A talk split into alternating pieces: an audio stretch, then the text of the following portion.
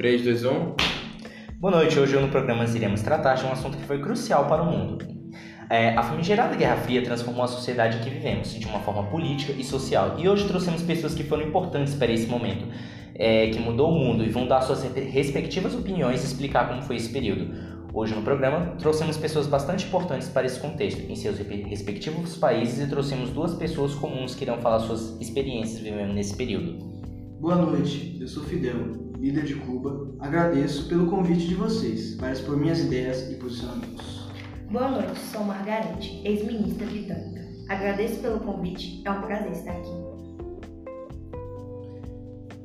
Boa noite, sou Ana, ex-espiã na Guerra Fria. Estou grata pelo convite de comparecer aqui. Boa noite, sou John e vim expor uma breve experiência minha durante esse período. Bem, vamos começar esse programa com a entrevista com o Fidel. Boa noite, Fidel. Boa noite. Quais os seus objetivos e ideias quando você tomou o controle de Cuba? Bom, primeiramente o meu objetivo sempre foi retomar a democracia no país e ajudar parte da minha população que vivia extrema miséria e lutar contra o imperialismo americano, que boicotaram o meu país apenas por não concordarem politicamente. Bem, tivemos a opinião do Fidel e vamos é, entrevistar Margaret. Margaret, sempre vi seus posicionamentos contra o comunismo. E por que esse posicionamento tão ferrenho?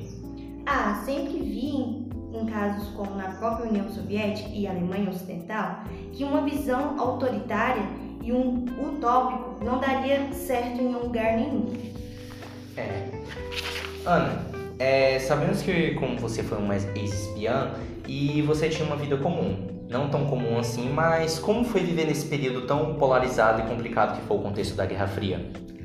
Bem, nessa época ou estava de um lado ou estava de outro, meio que não existia um tipo de meio termo. E as pessoas quando escolhiam um lado, ou defendiam com unhas e dentes, até com a vida. Hum. Uma pergunta às figuras políticas. Como vocês lidaram com a reputação de vocês nos seus países? Primeiramente, é, posso responder, gente? Sim, sim, pode responder. Beleza. Para o meu país, continuo sendo amado pelo povo, já que meus objetivos sempre visaram o bem-estar do povo. Né? Você, Margaret, qual, como você lida com a reputação e tal com, com, no seu país? Ah, meu mandato no Reino Unido foi um longo mandato, mas sendo uma figura pública ainda sou uma pessoa comum e lido normalmente com a reputação de ser conhecida como Dato de Ferro, Dama de Ferro. De onde vem esse seu icônico apelido, já que você falou Dama de Ferro? De onde vem esse icônico apelido? Devido às minhas duras críticas à União Soviética e ao comunismo. Me achavam parecida com o Duque de Ferro e por isso me deram esse apelido. Hum, bastante interessante essa história. É, quais, para vocês, quais fatos mais é, tipo marcantes durante tipo o final da Guerra Fria? Bom, em minha opinião, considera-se que se iniciou por meio de um discurso realizado em Harry Truman no Congresso americano em 1947. Nesse discurso, o presidente americano solicitava verba para combater o avanço do comunismo na Europa.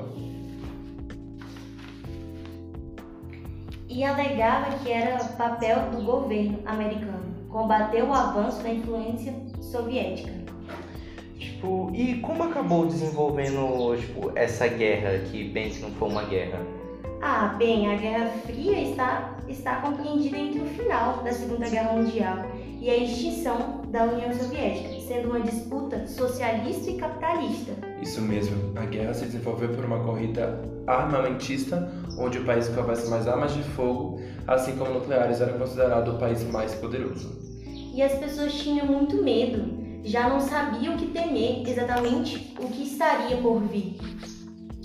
É, bem, bastante é, intrigante suas experiências, suas experiências aqui.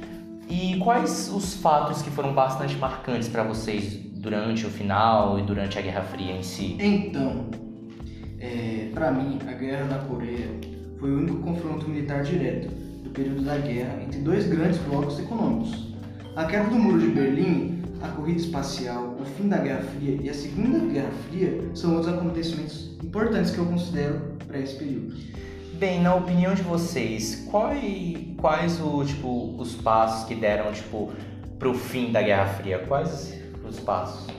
Ah, o fim da Guerra Fria foi marcado principalmente pela queda do muro, né, de Berlim e pela crise socialista, acontecendo reformas na União Soviética, comandada por governo Pelo Gorbachev, né? é, que implementou, O Glasnost, que foram reformas, tipo, políticas, a perestroika, entre outras. sim, É, por que, tipo, aconteceu a queda do Muro de Berlim e simbolizou tanto o fim da Guerra Fria, que as pessoas lembram tanto disso?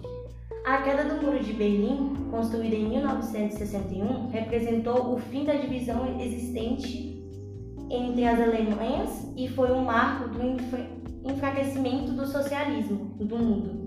No mundo, quer dizer, né? Por fim, é, quem vocês acham que, tipo, ganhou essa guerra, ou quem ganhou e tal?